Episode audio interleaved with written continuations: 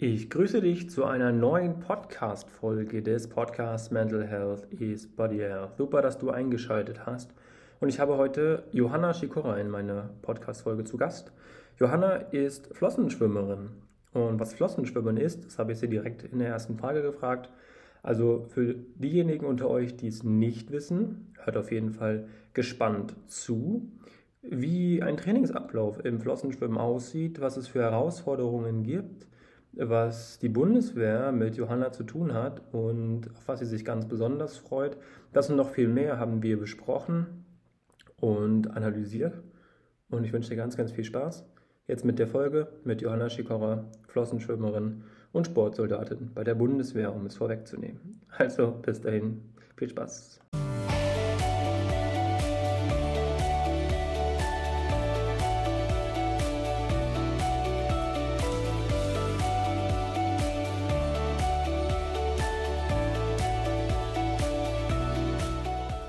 Herzlich willkommen zu einer neuen Podcast-Folge des Podcasts Mental Health is Body Health. Und heute habe ich eine besondere Persönlichkeit, kann man schon fast sagen, in meinem Podcast. Ich sehe sie schon im Zoom hier vor mir sitzen. Und es ist eine Sportart, die ich so in diesem Podcast noch nicht hatte, was mich umso mehr freut, weil sie kann ganz, ganz viel darüber erzählen. Und ich habe die liebe Johanna eingeladen, beziehungsweise eigentlich hat sie sich quasi fast schon selbst eingeladen, was ich aber umso schöner finde.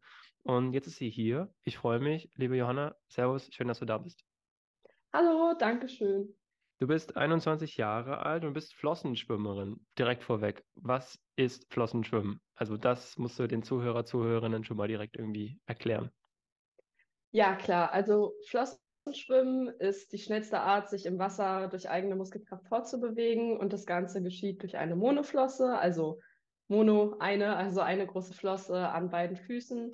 Und ja, ähm, wir schwimmen wie die klassischen Schwimmer. Also wir schwimmen im 50-Meter-Becken beziehungsweise 25 Meter ähm, in der Halle. Es gibt die gleichen Strecken, also ähm, 50 Meter, 100 Meter, 200, 400, 800 und 1500 Meter. Ähm, genau, und wir bekommen Luft durch einen sogenannten Mittelschnorchel, also den setzt man sich über den Kopf und der ist dann so in der Mitte, da kriegt man dann Luft durch, die Arme sind immer über dem Kopf gestreckt.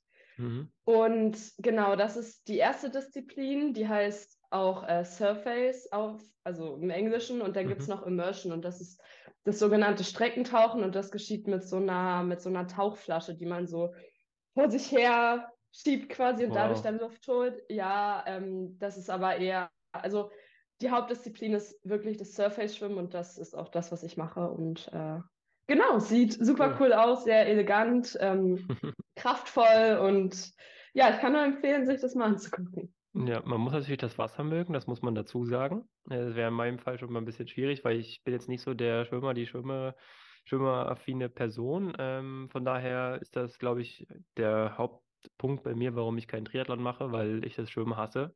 Aber das ist okay, weil dafür gibt es ja dich und du machst das ja nicht ganz unerfolgreich, das muss man ja dazu sagen.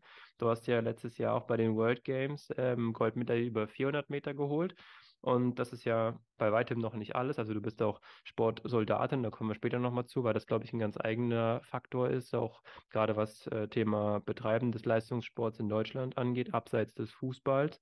Und du bist auch dreifache Weltmeisterin über 800 Meter und 1500 Meter. Und jetzt kommst du, hältst auch zwei Europarekorde und zwei Jugendweltrekorde. Äh, hört sich das nochmal spannend an, wenn das jemand über einen selbst sagt oder kannst du das schon ganz gut einordnen? Wie ist das bei dir?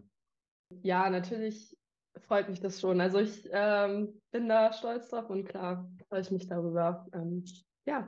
Sehr schön. In deinem Fokus liegt jetzt auch die mentale Fitness, was dich ja eigentlich prädestiniert für diesen Podcast hier macht, aber auch natürlich Bewegung und Ernährung. Ähm, du hast jetzt angefangen, Flossenschwimmen eher so als Ausgleichssport, würde ich es mal nennen, äh, zu machen. Wie hast du wirklich daran festgehalten? Wieso kam diese Leidenschaft so extrem, dass du gesagt hast, das macht dir Spaß und da möchte ich auch irgendwie professionell mitwirken. Ich komme gar nicht aus dem Leistungssport eigentlich. Auch meine mhm. Familie ähm, war nie irgendwie Leistungssport orientiert. Meine Eltern haben Sport gemacht, aber jetzt nie, wie gesagt, irgendwie auf, auf ein Ziel hin trainiert oder so. Und ich habe früher Klavier gespielt und das war eher so mein Ding. Ich habe täglich geübt, äh, saß am Klavier, aber dadurch saß ich eben den ganzen Tag. Also bei den Hausaufgaben in der Schule, beim Klavierspielen.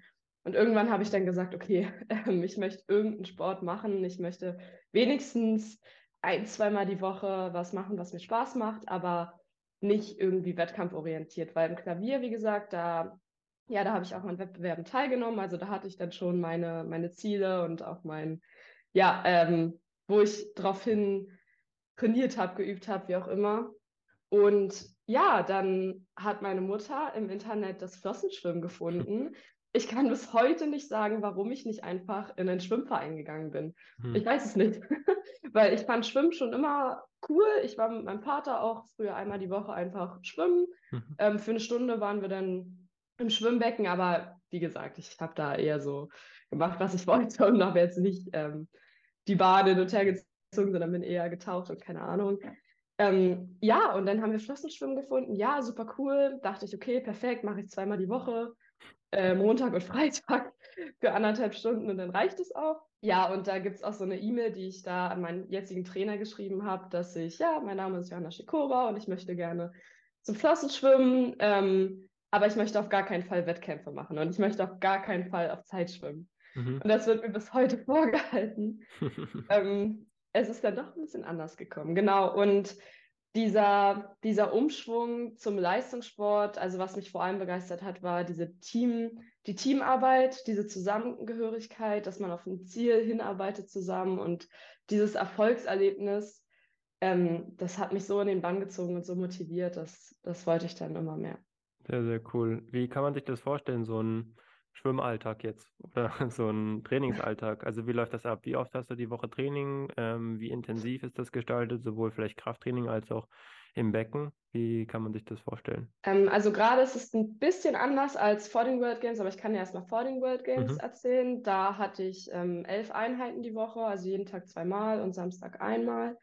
Und meistens war eine Einheit auch eigentlich zwei. Also dann hatten wir immer zuerst Krafttraining bzw. Ähm, Athletik, und danach hatten wir Wassertraining und wir haben immer ziemlich spät Training, weil wir am, ähm, am Stützpunkt trainieren, also am OSP mhm. und da sind die Sportschüler und die haben dann natürlich die ähm, ja, Zeiten zum Beispiel von 7 bis 9, dann gehen die ja zur Schule und dann von, keine Ahnung, 15 bis 17 Uhr oder 18 Uhr und wir haben eben immer dazwischen. Also meine erste Einheit, auch heute, mhm. beginnt um 11.30 Uhr.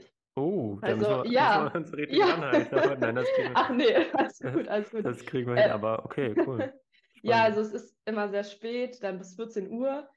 Ähm, wie gesagt, dann ist alles bei mir super verschoben und die zweite Einheit beginnt 18.30 Uhr und geht dann bis 21.45 Uhr. Wow, ja, das ist schon genau. ein straffes Programm. Also das muss man dann auch schon wollen, ne? Das ist sonst anders geht das, glaube ich, nicht. Auf jeden Fall. Auf jeden Fall ist es, wie gesagt, super verschoben wenn man eben nach Hause kommt um 14.30 Uhr und man hat erst ein Training geschafft und sonst noch gar nichts am Tag, außer man hat mhm. eben davor was gemacht, klar. Ja, aber mittlerweile, man gewöhnt sich an alles. Ja. Okay, spannend. Du hast die World Games schon angesprochen. Wie hast du dich oder wie bereitet man sich auf sowas zum einen mental, aber auch physisch vor? Also wie kann man sich das vorstellen, dass man sagt, okay, jetzt weiß ich, die World Games sind in XY Wochen und ich habe meinen Trainingsplan, den arbeite ich jetzt ab, aber da steckt ja noch so viel mehr dahinter, weil es ja nun mal auch wirklich professionell richtig zur Sache geht?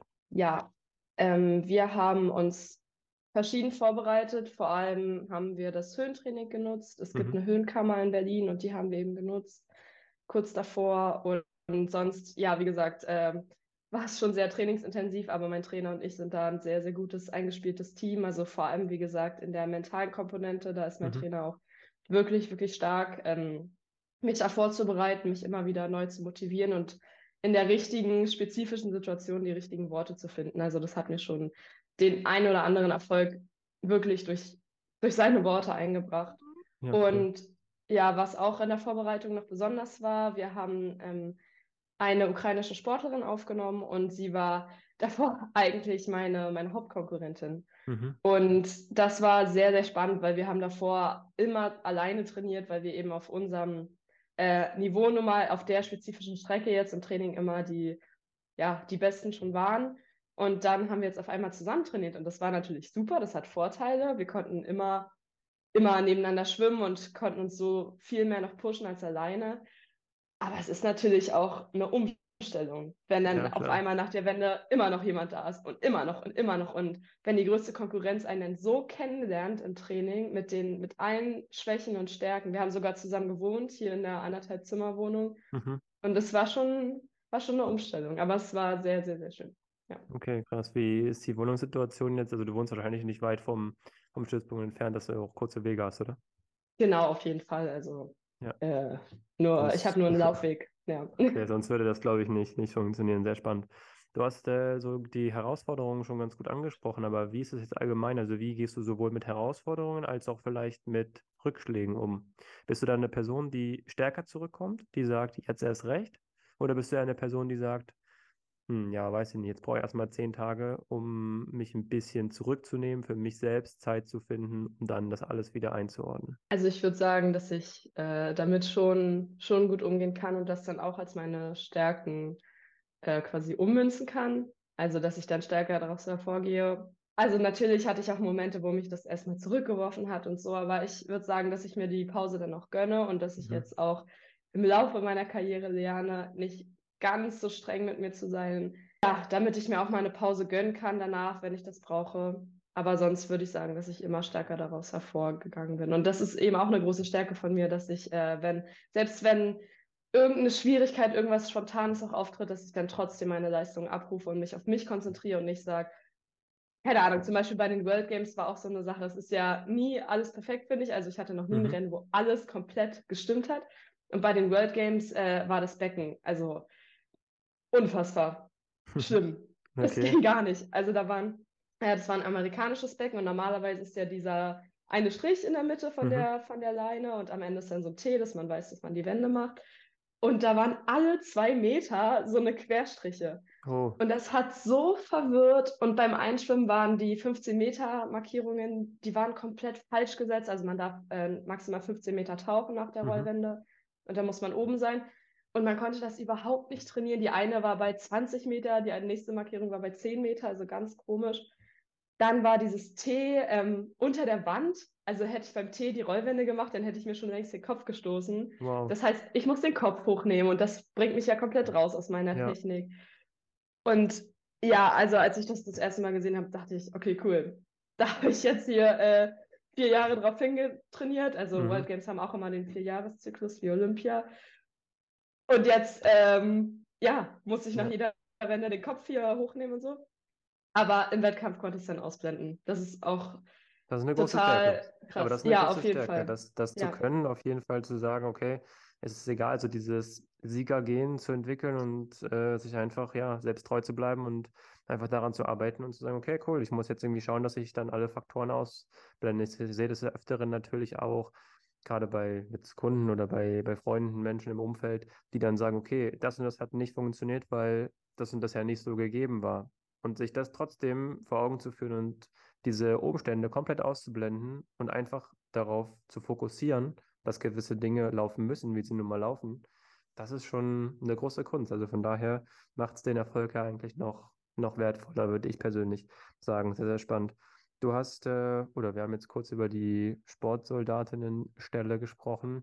Wie kam das? War das einfach mit dem Stützpunkt äh, verbunden oder wie läuft sowas ab für die Zuhörer, Zuhörerinnen, die das gar nicht, da, gar nicht kennen? Also natürlich, wahrscheinlich ist es so, dass Sportfördergruppe Bundeswehr ja, so wie es beim Timo Bartel als Turmspringer auch so war, dass es halt einfach gefördert wird, logischerweise, dass du den Sport ausüben kannst. Wie lief das bei dir ab? Ja, bei mir war es ähnlich. Also die Bundeswehr fördert ja verschiedenste Sportarten in ganz Deutschland. Und auch unsere Sportart hat da ein bestimmtes Kontingent an Plätzen. Natürlich ist das nicht vergleichbar mit, ähm, ja, mit bekannten olympischen Sportarten, aber wir haben momentan ähm, sechs Plätze, würde ich sagen. Mhm. Und ähm, das finde ich eigentlich schon, schon gut. Und wenn man eben die Leistung hat, wenn man zu den sechs Besten in Deutschland gehört, kann man sich eben darauf bewerben. Und dann wird entschieden, ob man die Stelle kriegt oder nicht. Und so war das bei mir auch. Also 2019 habe ich mein Abi gemacht und dann habe ich mich eben direkt danach dort beworben, um eben meine Leidenschaft so ausüben zu können, wie ich es jetzt kann. Weil vor allem in so einer unbekannten Sportart, nicht olympischen Sportart, ist es nun mal wirklich die einzige Möglichkeit, den Sport irgendwie noch auszuüben. Sonst fällt mir keine andere Finanzierungsmöglichkeit ein. Klar kann man sich um Sponsoren kümmern und ähm, den einen oder anderen Partner habe ich da auch, aber das reicht nicht als finanzielle Lebensgrundlage. Ja. Genau. Und es würde natürlich auch keinen Sinn machen, wenn du sagst, keine Ahnung, du gehst von 8 bis 10 Uhr irgendwie äh, nebenbei jobben. Das fällt dann auch mit der Konzentration äh, weg, weil du einfach sagst, du hast den kompletten Fokus auf den Sport und du ziehst das durch. Und ich finde das echt schön, muss ich sagen, dass es Menschen gibt, die diesen Sport machen, abseits des Fußballs, weil sie einfach sagen, sie brennen für den Sport. Und gerade auch im Fußball, das weiß jetzt fast jeder, glaube ich, dass es dort einfach mal nur kein Thema ist, wie man über die Runden kommt, wenn man im richtigen Verein oder in den richtigen Ligen spielt. Aber in anderen Randsportarten, so muss man es mal bezeichnen, ist es halt einfach ganz, ganz äh, schwierig. Ich glaube, das ist auch eine mentale äh, Her Herausforderung, oder? Ja, also es ist schon ein gewisser Druck hinter. Ich meine, es sind ja auch, sind ja nicht nur äh, sechs super sportliche Leistungen in Deutschland, es sind ja noch mehr. Also wenn ich, ähm, ja, das stimmt schon, wenn ich verletzt sein sollte, dann ist da sofort jemand, der nachrücken ja. könnte. Das stimmt. Ähm, bei mir war es jetzt bis jetzt in Ordnung. Also toi toi toi, ich habe mich noch nicht größer verletzt und ähm, vor allem auf meinen Hauptstrecken hatte ich bisher meine Medaillen geholt und war dadurch sicher.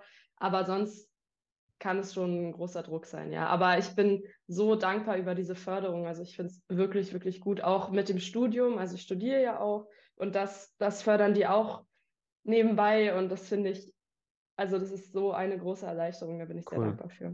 Du hast es mir ja jetzt quasi schon vorweggenommen mit dem Studium, aber das ist ein guter Ankerpunkt, weil hat das deine, deiner Meinung nach auch deine Sicht auf Wettkampf und Training verändert, dass du sagst, du weißt jetzt ein bisschen, wie es rein psychologisch funktionieren kann, nicht muss? Jein, also ich, das war mein, mein, äh, meine Motivation, dass ich angefangen habe, Psychologie studi zu studieren, weil ich eben gemerkt habe, wie viel mentale, wie viel, wie groß die mentale Komponente ist. Also ich sage immer, ja, die besten acht, die stehen eben jetzt im Finale, die stehen alle auf dem Startblock und die haben alle super trainiert. Die haben alle eine unfassbar körperliche Leistungsfähigkeit.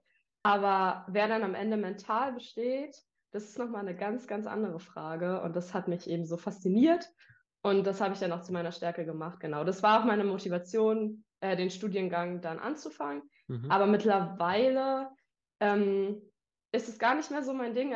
Also ich würde wahrscheinlich nicht in die Sportpsychologie gehen, einfach weil ich diesen Ausgleich auch brauche, weil ich weiß, dass die Welt nicht nur Sport und nicht nur meine Sportart ist, sondern dass ich auch in ein anderes Gebiet gehen kann. Also ähm, ja, gerade interessiere ich mich vor allem äh, für die Forschung. Ich würde gerne Studien machen, vor allem ähm, mit Frauen. Mhm. Vor allem, weil ähm, zum Beispiel in Medikamentenstudien weiß man ja mittlerweile, dass die früher eben nur an Männern getestet wurden, weil die eben den Hormonzyklus nicht haben. Das ist natürlich simpler für die Studie, einfacher und dadurch sind die ganzen Medikamentenangaben oft nur für Männer. Und äh, vielleicht brauchen Frauen für, also irgendwie eine andere Dosis, vielleicht ein ganz anderes Medikament und da würde ich gerne meinen Beitrag zu leisten. Cool. Ist das auch so ein Plan, den du für die, also wenn man dich jetzt ganz klassisch platonisch fragt, wo siehst du dich in fünf Jahren? Ich mag diese Frage normalerweise nicht, aber ich glaube, das trifft bei dir ganz gut so die, den Gedanken und die Idee der ständigen Weiterentwicklung, in welche Richtung du gehen möchtest. Siehst du tatsächlich nun mal jetzt auch mit dem Blick auf den Sport, den man jetzt nicht ewig machen kann. Wo siehst du da für dich deine, deine Richtung? Kann ich noch nicht genau sagen. Mhm. Gerade muss ich sagen, dass ich sehr, sehr glücklich bin mit dem, was ich gerade mache, mit dieser Teilung, sage ich mal, Sport und auch Uni. Und ich kann mir auch vorstellen, in fünf Jahren das noch so weiterzumachen. Ja, cool. Ja. genau. Also gerade äh, finde ich das finde ich das super. Ja. Sehr schön. Auf den Sport bezogen, gibt es Ziele, Meisterschaften oder besondere Nervenkitzel, auf die du nochmal richtig Lust hast oder auf die du hinarbeitest? Ja, also dieses Jahr ist so ein bisschen dieses Jahr nach den World Games. Es gibt natürlich einen Jahreshöhepunkt, das ist die EM dieses Jahr in Ungarn. Mhm. Da bereite ich mich natürlich drauf vor. Dann gibt es die nächsten World Games, ähm, die sind 2025, also jetzt drei Jahre später, weil die mhm. World Games 2022 eben 2021 gewesen wären. Mhm. Also die sind immer ein Jahr nach Olympia. Genau, die sind in China. Ich weiß, dass 2026 eine WM in Südkorea sein soll. Mhm. Das finde ich ganz ähm, ansprechend und mhm. vielleicht würde ich da, also das finde ich eben so ein Ziel, wo ich drauf hintrainieren möchte. Und äh, ja, das sind so die Sachen. Cool, ja, sehr, sehr spannend. Großartig. Äh, jetzt haben wir schon über den äh, Sport im Allgemeinen gesprochen. Wo siehst du für dich vielleicht noch so die wichtigsten Tools, die, die du Menschen auch mitgeben möchtest, kannst, darfst, die jetzt erst mit ihrem Sport, mit der Leidenschaft vielleicht anfangen, wo sie noch nicht wissen, hm, weiß ich jetzt nicht, ist das so das Richtige oder wird sich das alles fügen? Vielleicht da deine persönlichen zwei, drei Sätze, die du an die Zuhörer, Zuhörerinnen nochmal auch richten darfst. Ich würde sagen, erstmal, wenn man seine Leidenschaft gefunden hat und auch wenn es manchmal schwer wird, dass man wirklich dran bleibt und dass man nur, weil jetzt mal ein Hindernis kommt, eine Schwierigkeit, dass man nicht gleich alles hinterfragt, sondern meistens ist es gerade nur diese eine Schwierigkeit. Und die kann man aus verschiedenen Blickwinkeln betrachten und ich mag den Spruch, äh, Realität ist eine Illusion. Und das klingt jetzt erstmal super, äh, keine Ahnung, fancy oder so, aber das hat übrigens Albert Einstein gesagt und da steckt eben wirklich was dahinter. Ich meine, ich renne hier jeden Tag ein oder zweimal zum Training und andere würden sagen, Johanna, also du bist doch komplett bescheuert und warum ziehst du jetzt hier jeden Tag äh, zehn Kilometer in eine Bahn? Das ist doch total unsinnig und so. Aber mir gibt es was, mir gibt es was, jeden Tag im Team zu sein, Spaß zu haben und so. Ja, was ich damit sagen will, dass man seine Leidenschaft eben wirklich in den Lebensmittelpunkt stellen kann. Und das finde ich so schön, dass sich jede Person seine oder ihre eigene, eigene Leidenschaft ähm, ja, geben kann und da was draus machen sollte. Und das würde ich wirklich mitgeben, wenn man so eine Leidenschaft hat, bleibt da dran und auch wenn ein Hindernis kommt, man kann damit wirklich umgehen und äh, es ist meistens nicht so groß, wie es scheint, beziehungsweise ja, man, man kann es schaffen. Und äh, das finde ich irgendwie so schön. Ich meine, wie gesagt, ich hatte noch nie ein perfektes Rennen und ich kann vor jedem Rennen, kann ich mir am Start sagen, hm, zum Beispiel vor meinem Europarekord, äh, weiß ich noch, das war vor den 800 2020, also vor Corona noch. Mhm. Ähm, da habe ich, da war ich drei Wochen krank davor und habe richtig wenig trainiert. Ich hatte meine ganze Wettkampfvorbereitung nicht und so. Und jetzt hätte ich sagen können, oh, an dem Start, ich, ich gehe gar nicht an den Start und ich habe ja überhaupt nicht trainiert. Wie soll ich jetzt hier 800 Meter schnell schwimmen? Und dann hatte ich auch eine super große Konkurrentin da, aber ich bin irgendwie so entspannt hingefahren, weil ich dachte so, okay, wenn es was wird, top. Und wenn es nichts wird, kann ich sagen, ja, ich war krank. dann hatte ich so eine Entschuldigung. Und ich bin so gut geschwommen und diesen Europarekord und ich habe so angeschlagen und ich denke so, oh Gott, wie ist das denn jetzt passiert? Und ich bin, ja. so kann man eben alles immer ummünzen. Und ich hätte bei den World Games sagen können, nee, also das mit dem Becken und äh, da muss ich den Kopf ja immer hochnehmen und das kann ja gar nicht schnell werden. Und am Ende war es ein World Games Rekord. Das kann man sich alles ummünzen, wie man will. Ja. Und das würde ich so ein bisschen mitgeben, dass sich cool. jeder so sein eigenes Lebenswerk daraus machen kann. Ja, super. Ja, das sind doch richtig schöne Worte. Also ich merke das ja auch bei mir persönlich jetzt mit dem, mit dem Podcast. Ne? Ich kann das nicht oft genug sagen, aber es entstand aus einer kleinen Idee, das einfach mal zu machen, Menschen anzuschreiben und äh, dadurch auch eine Community zu gründen. Und ja, irgendwann am Ende hast du kleine Hindernisse und denkst, ah, Zeit, hm, jetzt gibst du das und das in Vorschuss und schon hast du irgendwie ein cooles äh, Projekt, Produkt, Projekt, Mix aus Produkt und Projekt. Ähm, ja, und das ist halt, glaube ich, das Spannende und das, das Schöne daran. Großartig. Setzt du dir persönlich vielleicht zum Ende dieser Podcast-Folge nochmal persönliche Challenges außerhalb des Sports oder ist das dann schon genug an Challenge, die du hast? Ja, auf jeden Fall. Also wie gesagt, ich versuche immer diesen Ausgleich beizubehalten, weil ich auch gemerkt habe, dass es meinem Training und auch meinem Wettkampf gut tut, wenn ich nicht nur sportliche Ziele habe, die natürlich immer da sind. Also ich rede ziemlich viel immer von äh, Uni und dass ich auch was anderes mhm. mache, aber der Sport ist natürlich ja mein Beruf. Also ich bin der mhm. Sportsoldatin mhm. und äh, das ist schon die Basis. Aber ich setze mir Ziele in der Uni vor allem und ja, teilweise sogar noch ein Klavierspielen, auch wenn ich das jetzt eher so einmal im Monat vielleicht mache und nicht einmal am Tag. Ja. Äh, aber ich versuche da doch meinen, meinen Ausgleich zu finden. Sehr, ja. sehr spannend. Ich habe noch eine Abschlussfrage. Das ist so ein kleines Ritual oder so eine kleine Routine in meinem Podcast. Welchen Podcast-Gast würdest du sehr, sehr gerne mal hören in dieser Podcast-Reihe, Serie, wo du sagst, oh, super spannende Persönlichkeit, richtig inspirierend, weiß ich noch nicht so viel drüber. Wen ich sehr, sehr spannend finde und sehr sympathisch, ähm, Jan Frodeno. Ja. Also von dem habe ich schon ähm, auch einige andere, ja, ich habe sein Buch gelesen und einige mhm. Podcast-Folgen mhm. gehört. Also ich gehe mit vielen mit, was er sagt und ich finde seine ja, Lebensphilosophie, keine Ahnung, äh, finde ich gut, seine Werte. Ja. Ich habe bei dir die Folge auch mit Philippa gehört, fand ich auch sehr, mhm. sehr interessant, ähm, wie er das gesagt hat. Also, da es war, ist ja bei mir so ein bisschen ähnlich mit diesem Ausgleich, äh, Sport und noch was anderem. Ja, genau, also Jan Frodeno ist so, wen ich Cool. sehr, sehr cool finde. Ja, und vom Ja. Schwimmen ähm, finde ich auch Leonie Kuhlmann, Mhm. kann man, ähm, genau, ist auch inspirierend. Ja, das ist Ja. immer nicht einfach, das ad hoc zu sagen, wenn man da, aber Ja. das ist ja gerade dieser Überraschungsmoment und vielleicht ergibt sich ja sowas mal auch mit, äh, mit Jan, muss man mal schauen. Vielleicht ist das, ist das möglich. Ich meine, wo ein Wille ist, ist auch ein Weg. Sehr schön, Johanna, du hast es geschafft. Du hast diese Podcast-Folge hervorragend gemeistert, damit du es noch pünktlich zum, zum Training äh, schaffst und ohne, ohne Stress. Ich sage vielen, vielen Dank. Möchtest du abschließend vielleicht nochmal sagen, wo man dich explizit finden kann? Ich werde es auch in die Shownotes mit unten reinschreiben, aber vielleicht hast du irgendwas Aktuelles, was gerade irgendwie wichtig ist, wo die Zuhörer, Zuhörerinnen mal draufklicken sollen. Ja, also erstmal danke, es hat mir super viel Spaß gemacht. Ähm, ja, also ich habe natürlich eine Instagram-Seite, also Johanna Schikora, so wie auch mein Name ist. Sonst war ich neulich in der Berliner Zeitung, war ich auf der Titelseite. Den Artikel kann man sich auch gerne durchlesen. Also da geht es viel, ja, äh, um das Leben nach dem Sport auch vor allem, um die weitere Planung. Äh, fanden viel, da, da habe ich viel positives Feedback bekommen. Ja, das sind so die beiden äh, Sachen.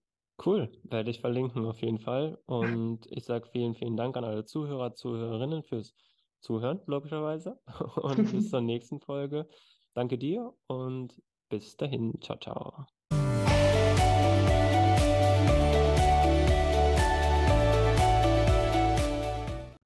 Das war die Folge mit Johanna Schikora. Und wenn dir diese Folge gefallen hat, dann abonniere den Kanal, lass gerne eine Bewertung da, darüber freue ich mich immer. Und damit du keine Folge mehr verpasst und mittwochs und sonntags immer pünktlich einschalten kannst, folgen auf Spotify und immer zur rechten Zeit am rechten Ohr sein. Bis dahin, zur nächsten Folge. Ciao, ciao.